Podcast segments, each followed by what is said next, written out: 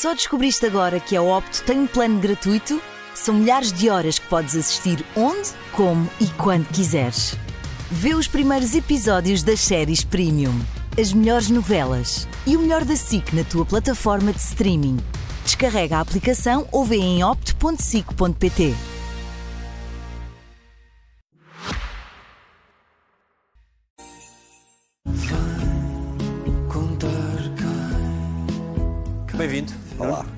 É Posso fazer aqui um preâmbulo? Podes. Pronto, vou agradecer estar naquele que eu considero o melhor programa de entrevista na televisão portuguesa. Portanto, sinto-me profundamente lisonjeado de estar aqui. Estou muito contente. Muito obrigado. Prazer é nosso. Nuno Graciano, estou como sou, numa alta definição. O ano em que se faz 50 anos, olha-se mais para a frente ou mais para trás? Olha-se para a frente e para trás. Há muitas coisas que eu tenho saudades e que sei que não voltam a acontecer. Retiro as experiências todas que passei. Umas que ultrapassei, outras que estão por ultrapassar. Mas estou mais adulto, estou mais maduro, estou a tentar tornar-me melhor ser humano. Dou mais de mim, espero receber menos. Mas também tenho menos paciência. Se eu até aqui era impulsivo, agora sou muito mais. Menos filtro. Filtro nenhum. Agora é uma desgraça. Porque há coisas que de facto já não me apetecem. Há pessoas na minha vida que não me apetece tê-las. E essas coisas foi a idade que me ensinou a ser bastante mais tolerante com as pessoas boas e nada tolerante com as pessoas que, aos meus olhos, são pessoas más. O que é que já não volta? Olha, a minha avó Celeste, já não volta?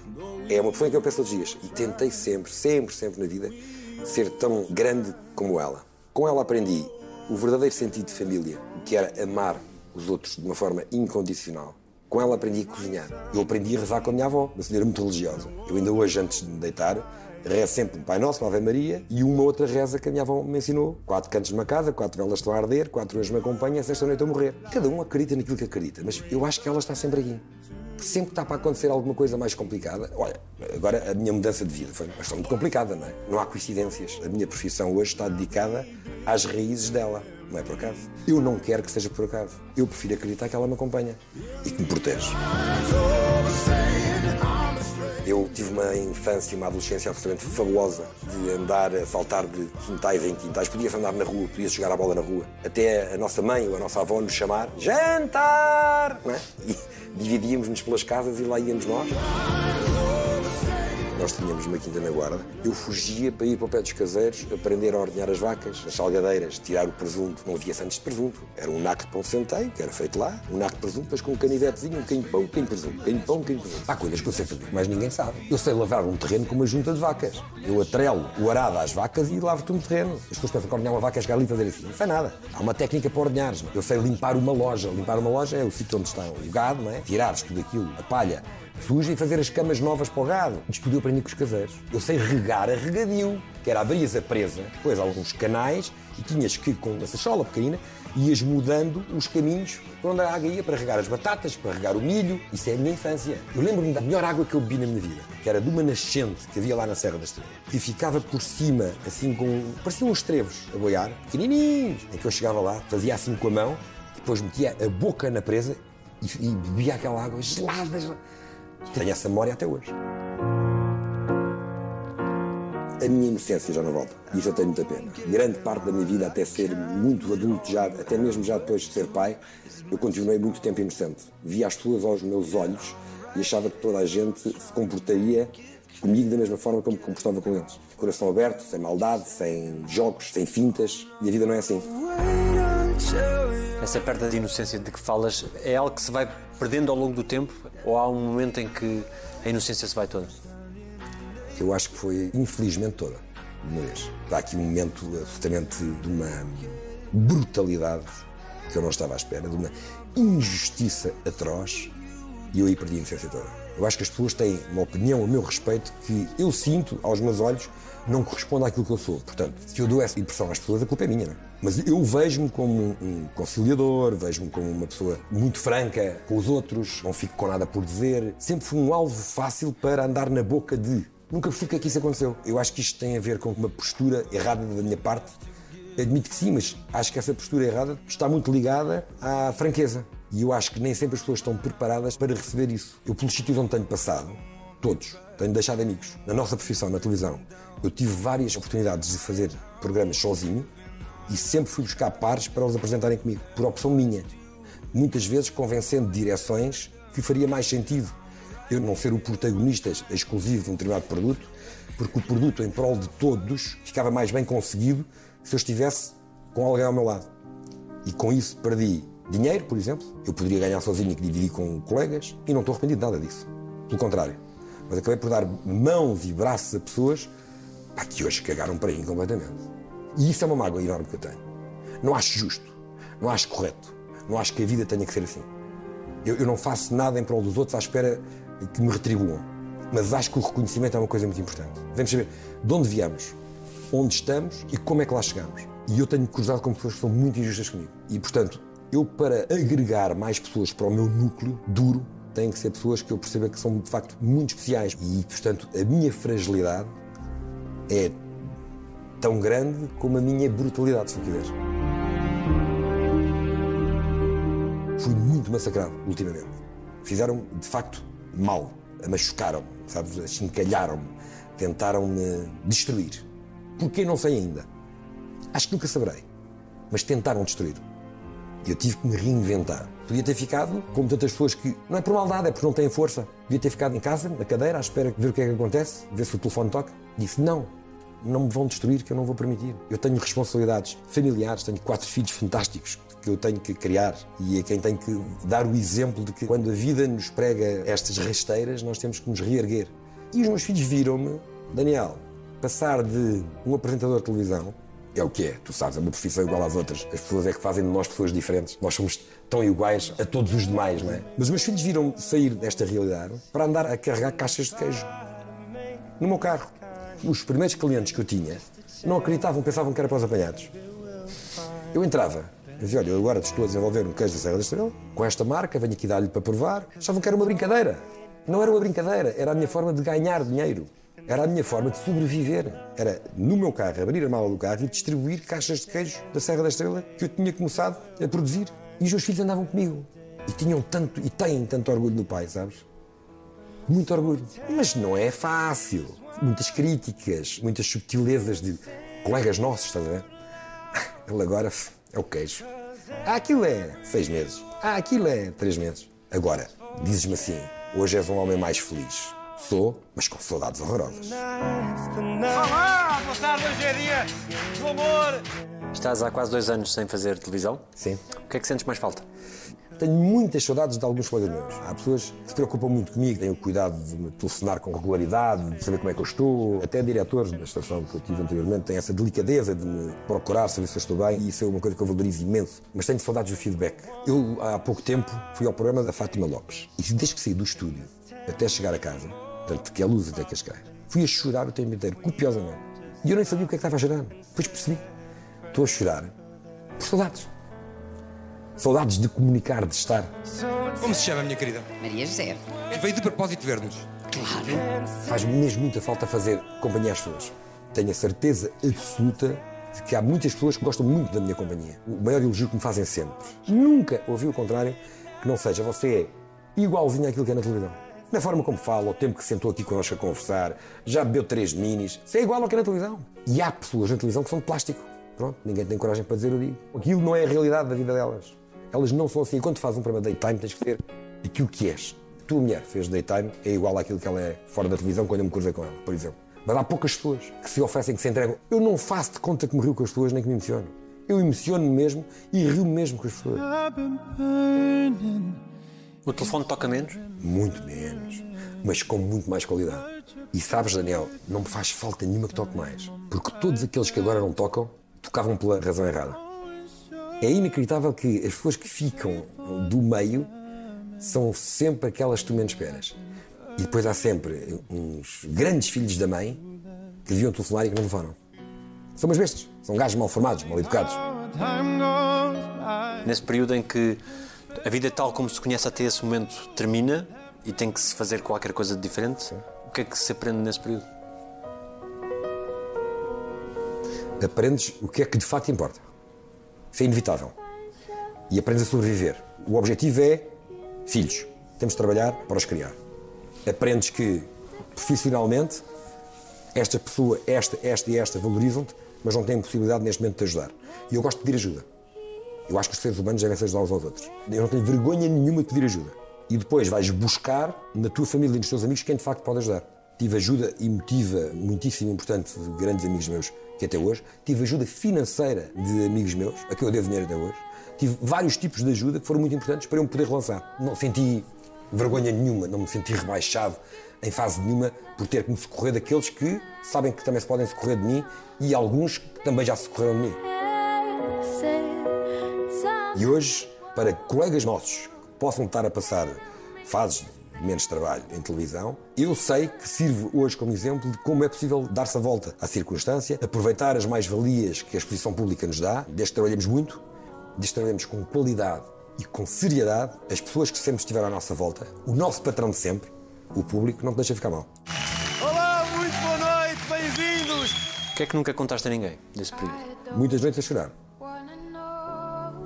Muitas noites no sofá de casa a chorar. Pela injustiça.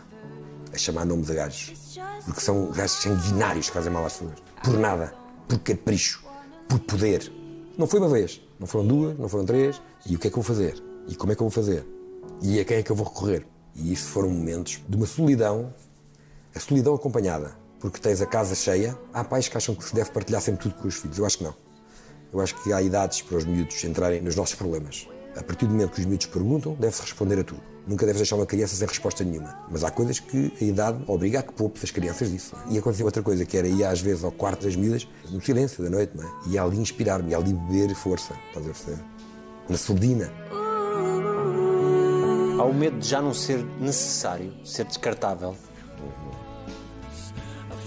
Estão lixados. Isso não. Há muito poucos bons profissionais homens em televisão. Para mim, de excelência, Manuel Luís Goxa, Daniel Oliveira. Não vejo mais nenhum excelência eu. E portanto eu acho que andei muito perto, se queres que diga. É terrível ver isto, não é? Mas eu acho que tenho capacidade para trabalhar muito bem. Já fiz muitas coisas diferentes. Já fiz coisas muito bem feitas. Portanto, não vejo nada como um gajo descansado. Acho que sou sempre uma mais-valia e sei que um dia vou voltar a ser uma mais-valia. Um projeto certo, as pessoas certas, e porque quero, e porque mereço, e porque o meu patrão também quer. E enquanto o meu patrão, que é o público, achar que eu não sou descartável, estão tramados. É uma questão de tempo.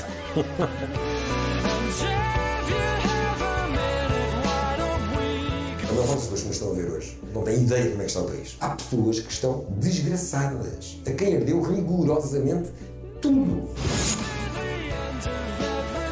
Gosto de água gelada, só bebo água gelada. Não gosto de comidas gourmet, para mim é pratos portugueses típicos, aquela coisa de andar à procura do prato de três coisas. Histórias mais marcantes viveste na televisão? São muitas, mas não posso esquecer um miúdo que. Isso foi uma história, pá. Havia um miúdo que tinha um tumor cerebral. O sonho dele era ir fazer dominó com o tio Careca.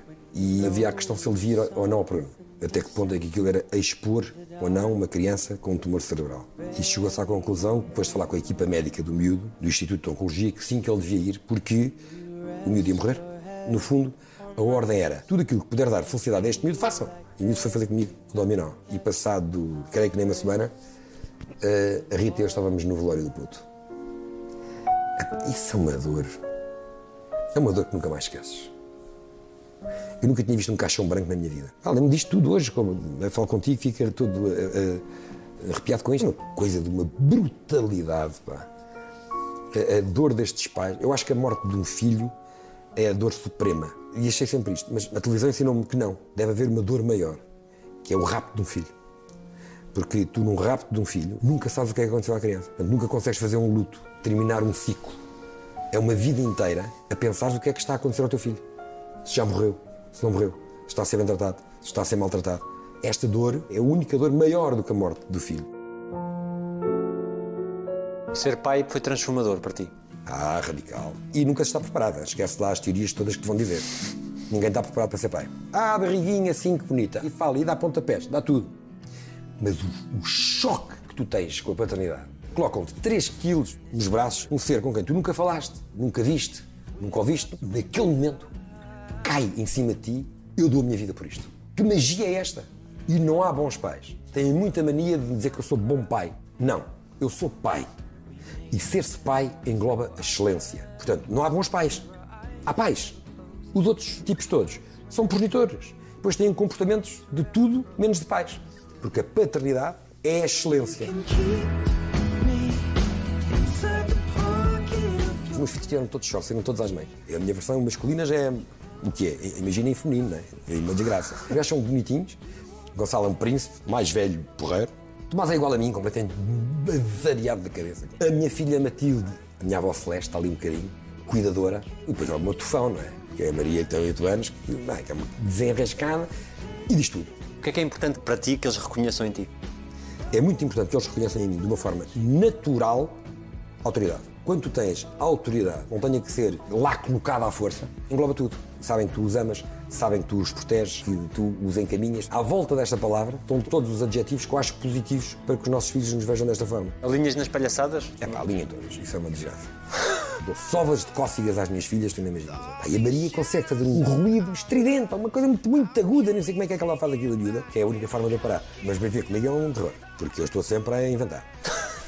Sai dentro de armários, eu não posso andar em minha casa, porque o simples facto de eu me aproximar de alguém e dizer bom dia faz com que as pessoas acham que eu fui propositadamente assustá-las. E claro que fui, não é? No momento em que te paraste foi a pensar nos teus filhos, sobretudo, que doía mais? Epá, doeu, doeu-me horrores. pá.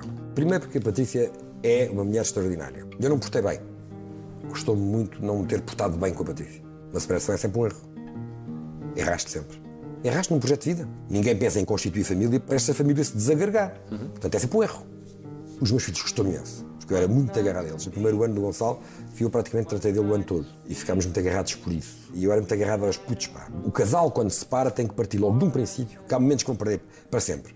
E há momentos que não voltam nunca mais. Agora, há outros que se ganham. Ganha-se, se calhar, para os miúdos, uma estabilidade, uma paz, um ambiente muito mais harmonioso para eles crescerem. Há um momento do meu filho Tomás, pequenino, que ele estava doente, eu fui levá-lo à casa da Patrícia e ele a dizer-me adeus com uma expressão de oh pai, podes ir embora que está tudo bem, que eu até hoje eu deixava os miúdos em Carnaxide e vinha para Cascais, durante 3 ou 4 anos, vinha na A5 sempre com nó na garganta.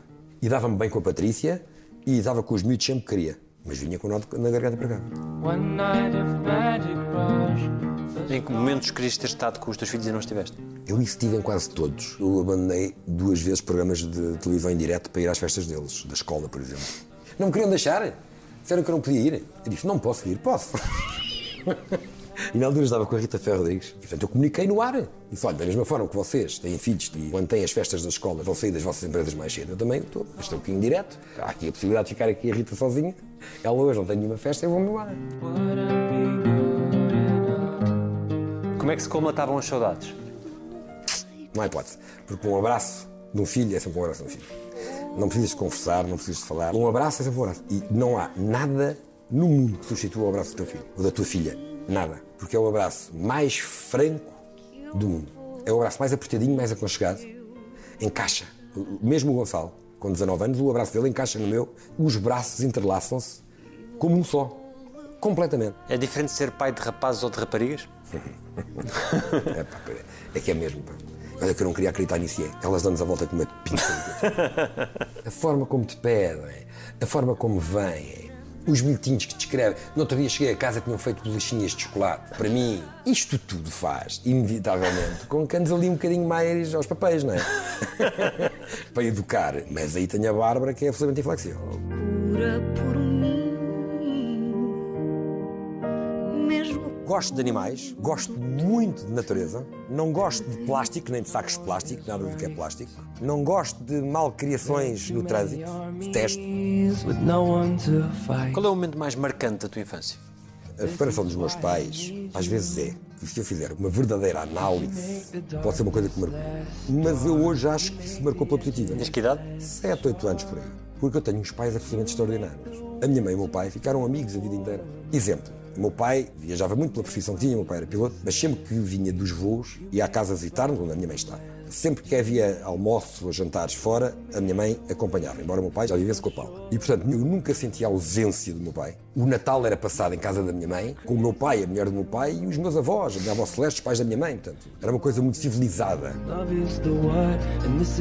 Depois, há um momento muito estranho na minha vida. Olha, eu nunca falei disto em televisão, que é uma coisa que até hoje eu não sei explicar. O meu avô Artur, marido da avó Celeste, era um bocadinho o pilar da família. No dia em que ele morre, ele tinha um sinal É isto que eu tenho aqui na mão. Pronto. Ele tinha na mão um osso. Fisicamente não sou nada parecido com ele, mas no dia em que ele morreu, apareceu este osso, no mesmo sítio. Para mim foi um choque. De repente, pôr aqui a mão e dizer: Eu tenho aqui um osso igual ao do avô. E isto foi uma coisa que até hoje eu não consegui perceber, não percebo. Lembro-me de ter feito este exercício que foi fechei-me lá em casa, sozinho, não estava ninguém, o senhor morto, não é? E disse: Ó, oh, se tens alguma coisa para dizer, diz-me. Ele não me disse nada. Foi um misto de medo e de curiosidade que até hoje eu penso nisto. Agora, nos incêndios, herdeu-me uma casa, a Serra da Lousã, olha, onde era o meu avô. E foi um choque gigante ter chegado lá e ter visto a casa ardida. E era um espaço muito importante da nossa infância, onde nós tínhamos passado tempos fabulosos. Mas não era mais do que uma casa de férias. Há pessoas a quem herdeu a vida. A maior parte das pessoas que nos estão a ver hoje não têm ideia de como é que está o país. Eu viajo muito. O país está destruído. Tu fazes, por exemplo, a A25, a A23, são coisas que cortar a respiração. São centenas de quilómetros ardidos. Há pessoas que estão desgraçadas, a quem herdeu rigorosamente tudo. Quando o Presidente da República, Marcelo Rebelo Sousa, continua insistentemente a querer levar a comunicação social para esses locais, é porque ele sim já percebeu que há de facto sítios que estão na miséria e uma desgraça. Vai demorar muito tempo a reconstruir. Essa foi uma das casas que tu disponibilizaste para refugiados sírios, se fosse caso disso? Foi uma desgraça também. É confundido imediatamente com populismo. Quando eu acho que muitas vezes na nossa vida temos a obrigação de dar o exemplo. Se há pessoas que gostam de nós e se nós pudermos, com algumas das nossas atitudes, angariar mais dois ou três pessoas que façam o mesmo, para mim já vale a pena. Eu não consigo ver um corpo de uma criança morto com as ondas para trás e para a frente e ficar a dizer ai que imagem horrorosa e depois passado um bocado ir beber um café, já não me lembro mais daquilo. Não. É logo o momento em que eu tenho que agir. Havia a possibilidade de Portugal ficar com um grupo de refugiados em Portugal. Aquilo que eu podia fazer naquele momento era essa casa, que era uma casa que estava sem ninguém, do tempo que achassem necessário, entregue a uma determinada instituição, fosse ela qual fosse, mas com certeza que a casa ia me colocar imediatamente à disposição. Mas fazia isso naquela casa como faço hoje, se for necessário, na minha casa. Mas isso eu acho que é o mínimo que cada ser humano tem que ter. O homem, quando é animal, é mais animal do que os animais? Muito mais. Sabes que eu sou viciado em vida selvagem e natureza, isso é a minha perdição. Nós somos o pior dos animais. O homem é o mais vil de todos os animais. E depois tens os primatas, com quem nós temos 98% da ADN que anda ali lado a lado, que têm comportamentos semelhantes aos nossos. De resto não tens mais. Todos os outros animais apenas matam para sobreviver, para comer, ou territorialmente, em algumas circunstâncias, mas sem se matarem, afastando-se, a maior parte deles. Mas nós não. Nós matamos por lá cá aquelapada. Os homens não têm respeito uns pelos outros. Nenhuns. A maior parte dos homens não tem respeito nenhum pelas mulheres. As mulheres neste país são maltratadas. Continuam a ser maltratadas. Discriminadas em tudo. Ninguém a mim me vai explicar porque é que, com as mesmas características profissionais, com o mesmo cargo, um homem ganha mais do que uma mulher. A violência doméstica neste país continua a ser uma coisa que as pessoas fazem de conta que não acontece. E depois, nós quando apresentamos programas de daytime, eu já sei como é que acaba. Porque já tive ao meu lado muitas pessoas em programas a chorar porque lhes foram mortos os entes queridos. Quando já estão sinalizados há não sei quanto tempo, que já toda a gente sabe que aquele homem é um agressor. E há muitos casos destes. Portanto, eu sou um radical contra a violência doméstica. Sou radical com a pedofilia, por exemplo. Sou a favor da pena de morte dos pedófilos. A pedofilia destrói rigorosamente duas gerações. Destrói a criança que foi violada, no momento em que constituir família vai sempre ter esse fardo, que deve ser uma dor inimaginável às suas costas, e depois, quando for avó, vai continuar a ter os mesmos medos em relação aos netos. Aquilo que a vida me ensinou foi que há males que se devem cortar pela raiz. Não conheço nenhum caso de um pedófilo que tenha sido um predador uma única vez. É sempre repetitivo. Vão presos, vão para tudo e mais alguma coisa, metes cá fora, volta a cometer o mesmo crime. E a sociedade anda sempre a compreender isto, quase que assobiando para o lado. Já falei com vários psicólogos e com vários psiquiatras em televisão que quando as câmaras estão ligadas, a sua exposição é sempre de internamento e integração. A Câmara desliga-se e todos dizem isto não tem cura. Este gajo amanhã ou depois vai fazer a mesma coisa. Há muitas pessoas que vivem mortas. Há pessoas que andam vivas, mas estão mortas. E eu acho que quem passa por coisas tão fraturantes como esta fica com uma parte dela seguramente morta para o resto da vida. Portanto, a ter que sacrificar alguém que se sacrifique o culpado e não o inocente. Quando dizes sobre ti mesmo que és uma besta, Sou. estás a dizer o quê? Sou mesmo uma besta. Daniel, há coisas que eu não precisava ter feito, que eu devia ter evitado. Há pessoas de quem eu me devia ter desviado, não devia ter confrontado. Tinha sido melhor, se calhar para mim, tinha sido se calhar melhor para outra pessoa. Não há nada que eu deixe por dizer. Daniel. E eu tenho que perceber que às vezes as minhas palavras, embora sejam ditas com o intuito construtivo, podem amagoar as outras pessoas. Mas eu prefiro que as pessoas, sempre que olham para mim, saibam perfeitamente aquilo que têm à frente. É uma opção. E, portanto, eu tenho comportamentos. Um exemplo. Ontem fui bloqueado por um senhor, não é um senhor, pateta, que me bloqueou o carro numa situação em que não tinha nada a ter bloqueado. Eu estava no local das cargas e descargas, mas estava a descarregar queijo, só que era no restaurante de um amigo nosso, e como tinha havido um incidente familiar, eu demorei um bocadinho mais tempo para conversar lá dentro. 15 minutos, imagina, embora tivesse com as guias que estava a descarregar um produto. Quando cheguei ao carro, tinha o carro bloqueado. E eu expliquei à pessoa, disse, olha, ao meu amigo, há aqui um equívoco, eu nas cargas e descargas, mas efetivamente está aqui as guias, está a ver? Fui descarregar e demorei um bocadinho mais tempo. Está a ver aquele sorrisinho de- do síndrome de tenho uma farda. E eu que ainda sou um defensor das fardas. Sempre defendi a polícia e defendo. E de repente percebi que ele estava quase que a retirar gozo do momento. Estás a ser? O que é que eu devia ter feito? Como estavam mais quatro ou cinco colegas, também agentes, e que estavam ainda assim a perceber que eu tinha razão, devia ter pago a minha multinha, desbloqueava e vinha embora. Não, mas até aos gritos comem no meio da rua. Você é um parvalhão, pá. Você não pode trabalhar com pessoas. Você não é digno da farda que veste. Porque você sabe que errou, já percebeu que errou, mas por uma questão de um biguismo, de gozo pessoal, está a ter um comportamento que é um comportamento absolutamente ridículo. Eu tenho alguma necessidade disto. Eu podia não ter este comportamento, podia ter outro, podia me ir embora, pagar a multa e ir embora. Mas depois não fico bem comigo. Eu já fui parar a tribunal mais do que uma vez, por em programas de televisão, ter chamado os bois pelos nomes. Tenho colegas meus que vivem em pânico. Vivem com uma falta de liberdade de expressão absoluta, em regimes absolutamente ditatoriais. Têm medo. Vivem com medo. Sobrevivem pelo medo. E a vida tem que avançar. Há que comprar leite lá para casa, e batatas e arroz. Portanto, vão vivendo. Eu sou completamente anti tudo isso. Prefiro mil vezes que me digam tudo na cara que tiverem para dizer. Tudo. E eu aguento tudo. E até porque depois tenho a possibilidade de repostar, não é? Eu prefiro mil vezes ter uma discussão contigo e a seguir, bora comer um prego e beber uma embrião. Passou, está dito, está esclarecido, estamos conversados. Eu não faço cerimónia. Um dia que tu me convides para jantar em tua casa, se eu já dei esse passo contigo, não vou chegar à tua casa e não vou estar cheio de cerimónia. Vou entrar em tua casa porque tu tiveste a delicadeza de me convidar. Se tiveste a delicadeza de me convidar é porque me queres lá receber. Se me queres receber é porque tens carinho e amizade por mim. Portanto, eu estou em tua casa à vontade, não é? Se me apetecer mais um bocado de bife, pá, dá cá mais um bocado de bife. Estás a ver? Isto é a minha forma de ser com toda a gente. Isto é inconveniência? Isto é falta de educação? Não sei se é. Não gosto, detesto mesmo pasta dos dentes no lavatório. Não gosto de pôr gasolina e ficar com as mãos a cheirar a gasolina. Não gosto de coisas desarrumadas no chão do quarto. Que falte o rolo do papel higiênico. Porquê é que decidiste fazer o caminho de Santiago? Porque eu queria perceber porque é que a minha avó era devota de Nossa Senhora de Fátima. E eu tinha esta curiosidade de ter que me encontrar também. Eu estava numa fase de grande mudança, estava tudo a começar a acontecer. Eu percebia que a minha vida ia dar uma volta. Deixa-me ter coragem e vou-me encontrar comigo. Aí, ao fim de 6 km, achei que era estúpido. O que é que eu estou aqui a fazer? Com uma montanha e caminhos do Arco da Velha para percorrer, que ainda faltam 30 km até ao fim. Daquele dia, porque são vários dias, não é? Já vou nos 6 km, já estou todo roto. Eu sou estúpido, o que é que eu estou aqui a fazer? E é aí que tu percebes, tu dizes, não, eu estou-me a submeter a isto por alguma razão. E é quando começam a doer. É quando começas a ficar desconfortável, começas a sede, começas a doer as pernas, começam a doer os pés.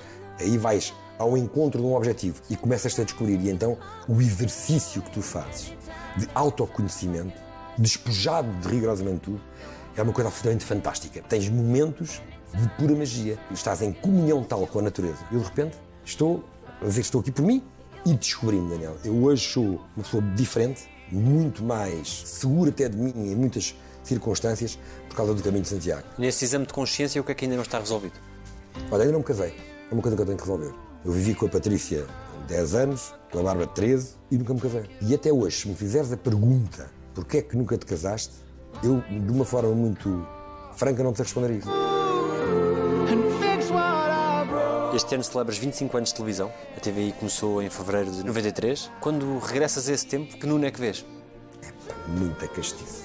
Mas tinha maus hábitos, pá. Eu fui lá ter por acaso. Num caso e fiquei lá. O que é que tinhas feito até aí? Moda, o Tó Romano da Central Models era cego. Vê-te bem que eu estive na Central Models para aí 10 anos ou 15. Eu! É uma coisa ridícula, não é? O que eu acho é que eles gostaram de mim enquanto pessoa e puseram-me ali. Porque eu não tinha nem altura, nem fisionomia, nem manequim. Mas trabalhava. Era eu, o Paulo Pires, o Pedro Lima, o Ricardo Carriço, era essa seita toda. E eu ali, no meio deles, pronto. E às vezes lá ia lá fazer umas coisas. O meu primeiro programa, que era o Doutores e Engenheiros, foi gravado no Porto. Nessa altura a televisão dava dinheiro, recebias bem, muito melhor que as outras pessoas, a verdade era essa. E 20 anos vivia num hotel no Porto sozinho. Que não é que tu estás à espera. É? Fiquei a adorar a cidade do Porto. Eu sou o único benfiquista cujo segundo clube é o Porto. Este ano até achava piada que o meu amigo Sérgio Conceição ganhasse o campeonato gosto muito dele, acho que é um ser humano de excelência. Percebi que as pessoas do Norte eram muito mais o meu género que as pessoas do Sul, muito mais desbragadas, muito mais de dizer, muito mais de falar, são mais de abraço. Acho que quando são amigos são muito mais amigos, têm o sentido de comunidade que, eu, que me agrada mais. Portanto, eu adorei o Porto. Mas só fazia disparados. Aquelas coisas normais, tinha duas namoradas, três namoradas ao mesmo tempo, que é uma, uma patetice. Não descobriam? Não, que eu era artista nisso. Hoje os meus filhos estão proibidos de fazer isso. Porque acho que isso é uma falta de respeito com as mulheres. Não são esses os meus princípios. Agora, acho que há uma idade para essas coisas. Tinha 20 anos, não tinha nenhum compromisso sério com ninguém. Tinha aquela rebeldia de um puto que de repente está a fazer televisão e que está a viver fora, não é? Eu hoje sou o ser humano que sou, precisamente por aquilo que fui construindo até hoje, por todos esses momentos que passei. Desde quando é que começaste a ser o teu careca? Olha, isso é tão engraçado. O tio Careca vem com o contacto, com a Rita Ferro Rodrigues. Nós, ao princípio, dávamos nos mesmo mal. Ela achava que eu era um pateta, um gajo do entretenimento, e eu achava que ela era uma intelectual de esquerda a pensar que era mais que os outros todos. Acabámos muito amigos, hoje somos muito amigos. E já não sei porquê, há um dia que o tio Careca, o tio Careca capa aqui, o tio Careca. E a partir dali aquilo passou a ser o tio Careca, o tio Careca, o tio Careca. Ótimo. Eu gostava, aquilo não ofendia nada, e percebi a força do tio Careca. Um dia que vou apresentar um Natal à prisão de Val dos Deus, começam todos, tio Careca, tio. Pá, eu naquele momento, sabes aquela coisa que parece que os ombros até te caem um bocadinho.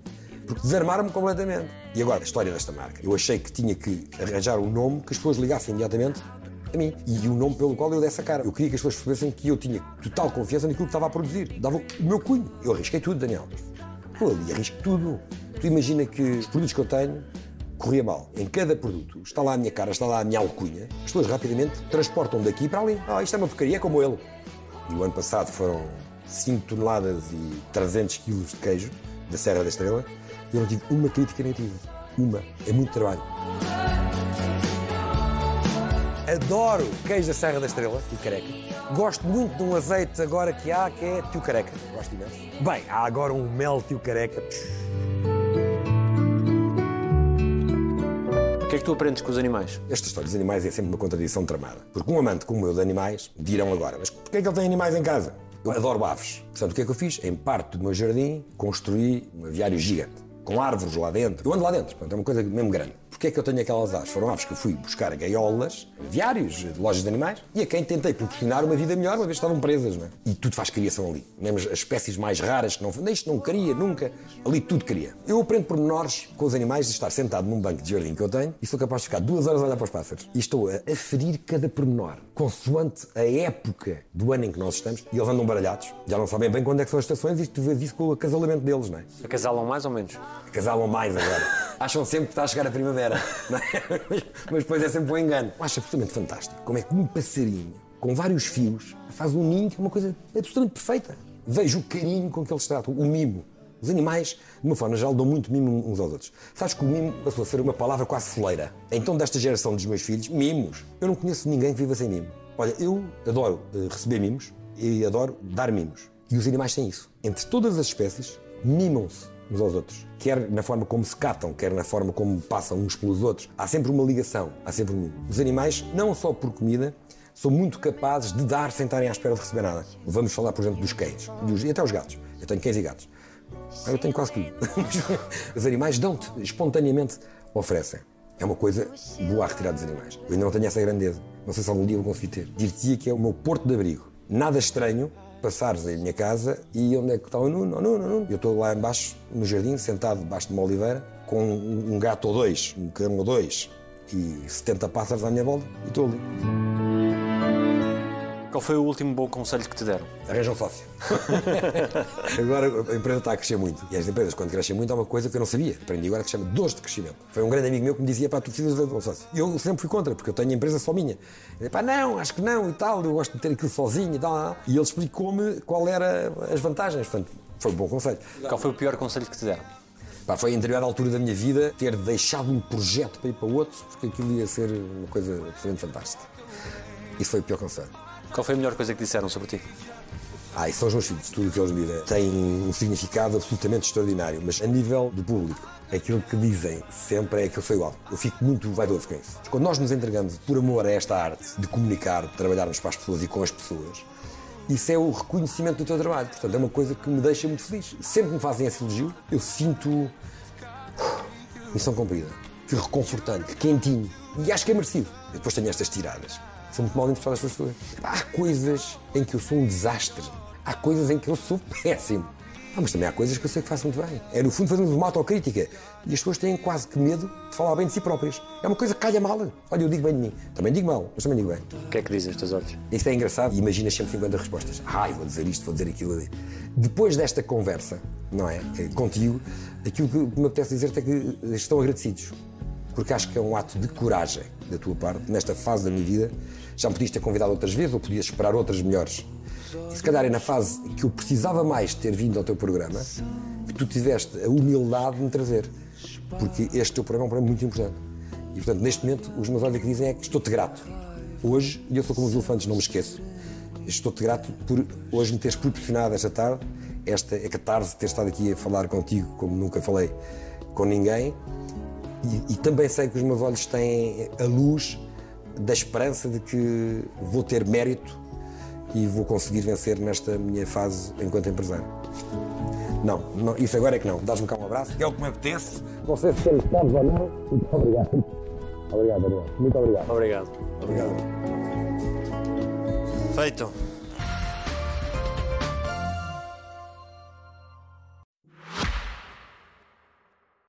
Só descobriste agora que a Opto tem um plano gratuito? São milhares de horas que podes assistir onde, como e quando quiseres. Vê os primeiros episódios das séries Premium, as melhores novelas e o melhor da SIC na tua plataforma de streaming. Descarrega a aplicação ou vê em opto.sic.pt.